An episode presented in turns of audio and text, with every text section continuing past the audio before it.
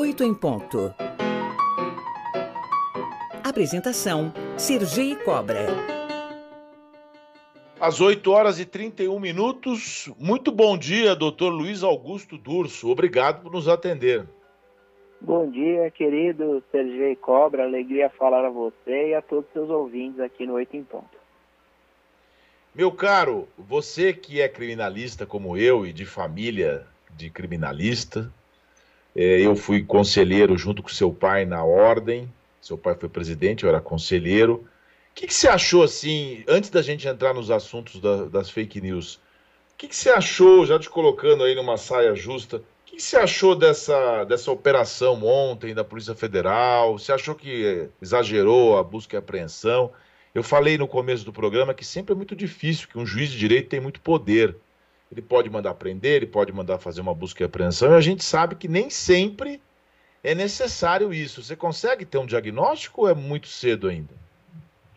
o tema é, interessa a minha área, até porque, além da, da busca e apreensão, houve a, é, a, apreensão de dispositivo eletrônico. Inclusive, Bolsonaro, em sua entrevista, disse que não tem senha no celular, o que já fica de alerta, é, não só para a segurança dos usuários, mas também para a privacidade. Né? Hoje, a, o bloqueio do celular serve eventualmente também é, sobre qualquer tipo de invasão à intimidade e privacidade se houver abuso do Estado. Com relação às razões da realização da busca e apreensão ontem na casa do ex-presidente Bolsonaro, eu não, não tive acesso aos autos para me manifestar sobre eventual exagero estatal aí, ou exagero por ordem aí de um juiz que determina esse procedimento. Mas me parece que, havendo é, elementos necessários e me parece bastante fortes, contundentes, de eventual fraude no sistema aí do Conect SUS, é, essa investigação é presidida pelo delegado da Polícia Federal, teria razão para a prisão do, do assessor do, do ex-presidente e também da busca e apreensão. Mas eu não tenho hoje condições de opinar sobre eh, se a medida era extremamente necessária ou se foi exagerada, uma vez que nos falta ainda acesso aos autos para poder nos manifestar. Contudo, a gente, se sabe bem,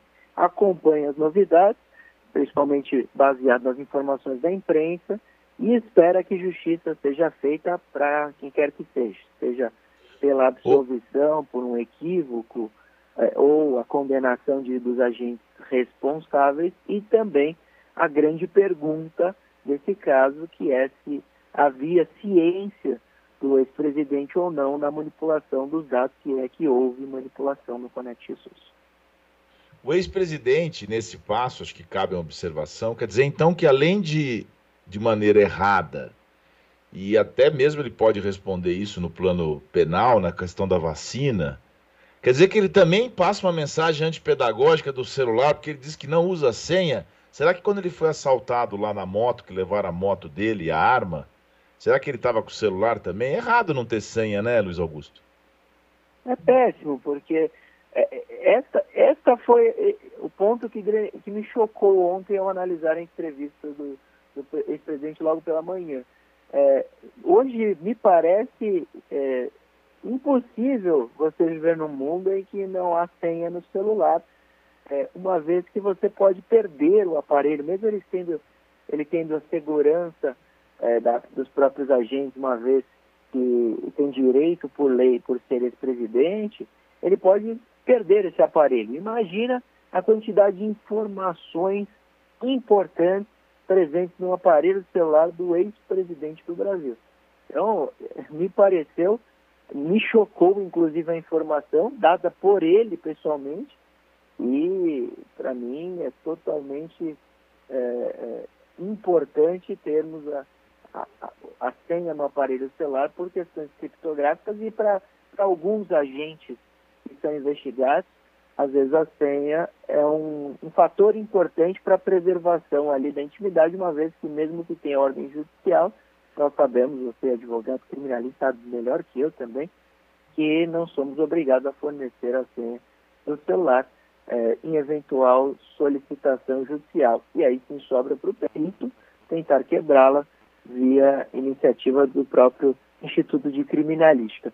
Mas me parece, Sergei, que pouco se aprendeu com o caso lá do, das invasões do Telegram, que resultaram inclusive em anulações na Lava Jato, e mesmo assim, depois de tudo isso, o Bolsonaro à época foi invadido, era o presidente da República, teria tido também o Telegram invadido, parece que nada aprendeu com relação, pelo menos, à segurança cibernética. Eu recomendaria a todos a, a inclusão e a utilização da senha no celular por fator de segurança, seja contra quem for, um criminoso ou até contra o Estado todo-poderoso que pode invadir a nossa privacidade. Dois pontos que você mencionou que também me chama a atenção. Primeiro, pouco se aprendeu. Eu acho que isso é um dos grandes problemas nossos, né, como civilização. Parece que a gente não aprende. A gente tem várias oportunidades de recomeçar e a gente tem uma postura errática. E outra questão da segurança, já entrando no projeto de lei das fake news, grande parte do argumento para a implementação da, da lei por parte de quem propôs é a questão da segurança nas redes sociais. Isso pode afetar jovens, crianças e até mesmo a nossa segurança. E do lado de quem é contra, existe o cerceamento da liberdade, uma imposição de quem é que vai regular o quê. Como é que você consegue dar uma, uma geral desse projeto e desse alvoroço que está movimentando todas as plataformas? Sergei, o importante de estar em seu programa é a liberdade que temos aqui para falar com sinceridade ao seu ouvinte. Então, é, esse PL, eu tive o privilégio de, de debater em audiência pública no Congresso tem um ano.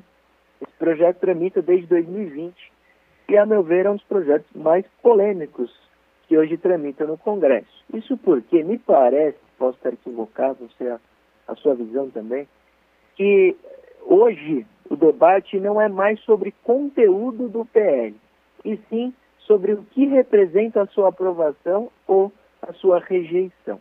Me parece que o debate hoje é mais político do que jurídico ou legislativo, o que me incomoda bastante, porque afasta-se o debate sobre o conteúdo, vai dizer, sobre o mérito do próprio PL. É, entrando, adentrando ao mérito, eu me aprofundei bastante é, no, no, no, texto legal e ele, como diversos PLs que tramitam no Congresso, tem seus lados positivos e negativos. É, esta é, inclusive, a função de um projeto de lei, nós encontrarmos os lados positivos, preservar ou melhorá-los no próprio texto e, e afastar eventual ilegalidade que poderia trazer esse projeto de lei. Ele tem sido, desde o do, do, primeiro texto, lá em 2020, tá bastante melhorado, aprimorado, bem que ele, quando foi apresentado em 2020, foi taxado de PL da censura porque, de fato, tentava, de alguma forma, definir o que são fake news. E aí, se aventurar em eventual definição, realmente é problemático. Outra situação é que havia toda uma parte penal que foi afastada exatamente para não termos crimes relacionados à opinião, crime de opinião, o que também foi muito acertado. E mais recentemente, eu diria nas últimas semanas, nós tivemos o, é, também a exclusão daquele órgão revisor de conteúdo, fiscalizador de conteúdo, que também foi muito interessante. Então, me parece que o projeto vem melhorando. O problema é, é se taxar o PL como coisa única de censura e inviabilizar eventual debate ou até é, o trâmite de, de um projeto de lei que, a meu ver, tem mais pontos positivos e necessários do que negativos. Por quê? Porque a grande realidade para quem atua diariamente nesse campo do direito, seja com os crimes cibernéticos ou com o próprio direito digital, é notar que nós temos uma grande impunidade. Isso é sensação não só dos especialistas, mas também da própria população, que ao ser vítima de um crime cibernético percebe que a atenção dada pelas plataformas é muito distante ou até inexistente. Isso é reprisado em um cenário mais gravoso pela, é, pela total inobservância ou ignora-se decisões judiciais, como é o caso do Telegram, que simplesmente não dá bola para decisões judiciais é, é, emanadas. Mas o, nesse passo, Durso, sempre tem o tribunal que vem e fala: não, é, a decisão do juiz é muito severa. Não, não tinha que manter a decisão do juiz, assim, tá cancelado até que faça o que é certo, por que, que sempre tem um desembargador que vem e fala, não, esse juiz aí exagerou? É assim, Sérgio, eu, eu imagino, eu interpreto isso porque realmente, é, se permitirmos que essas condutas é, de, de, de decisões de primeiro grau suspendam plataformas que afetem 50 milhões de usuários, que é o caso do Telegram, isso realmente pode ser problemático, porque aí qualquer razão seria justificativa para suspensão de serviço no país. Amanhã estarão suspendendo Netflix, outras redes sociais, e isso não é saudável, por óbvio. Mas ano passado, exatamente há um ano, o ministro Alexandre de Moraes do STF fez exatamente a mesma coisa. É, de, de, após determinações judiciais descumpridas ou ignoradas, ele determinou a suspensão da plataforma e deu certo. Então isso teve um efeito pedagógico e aí o juiz, agora o juiz federal do Espírito Santo, reprisou essa cenário. E aí o tribunal realmente afastou o banimento, né, a suspensão das atividades, mas manteve a multa de um milhão de reais por dia, que pode ser é, eficiente para que a plataforma cumpra aí a entrega do, dos dados daquele grupo neonazista. Então, por isso que muitas vezes o tribunal reforma. Tendo uma lei sobre a previsão de que as plataformas precisam colaborar, devem analisar os canais de denúncia, é, precisam de alguma forma ter uma, uma atenção não só com as decisões judiciais, mas sobre conteúdo eu, por isso, sou defensor é, do debate do trâmite do PL 2630, que, resumidamente, para te responder, traz, sem dúvida nenhuma, muita carga de responsabilidade para a plataforma e pouquíssima questão sobre conteúdo. Então, essa, dizer que o PL por todo é um PL da censura, a meu ver, é uma grande fake news, é uma grande bobagem. Com certeza você conhece, a gente vai marcar uma, uma nova data, até porque você mencionou, e voltando à tramitação, você usou, usou essa palavra, eu e muita gente defendemos logo no início da semana, antes de ser retirado de pauta, que o caráter da urgência talvez não fosse a melhor maneira de conduzir tudo isso, uma vez que você mesmo apontou que ainda falta muito debate. Eu te pergunto para a gente já, já encerrar a entrevista, é, de que forma você também acha que a urgência foi descabida e de quais são os próximos passos para que isso volte para o plenário? Eu também me manifestei com relação à votação de urgência, mesmo sendo um PL que já tem três anos, não precisaria ser dessa forma, porque o, a aprovação do caráter de urgência gerou essa reação até popular que acabou de fato contaminando o debate e aí a gente hoje está é, quase chegando ao momento, Sergei, que ou você é a favor ou contra o PL. Não funciona assim. Bem que se você me perguntar, eu vou dizer, eu tenho várias críticas e vários elogios. Então, é, é não dá para dizer que um projeto de lei com mais de 60 artigos, ele é muito bom é muito ruim.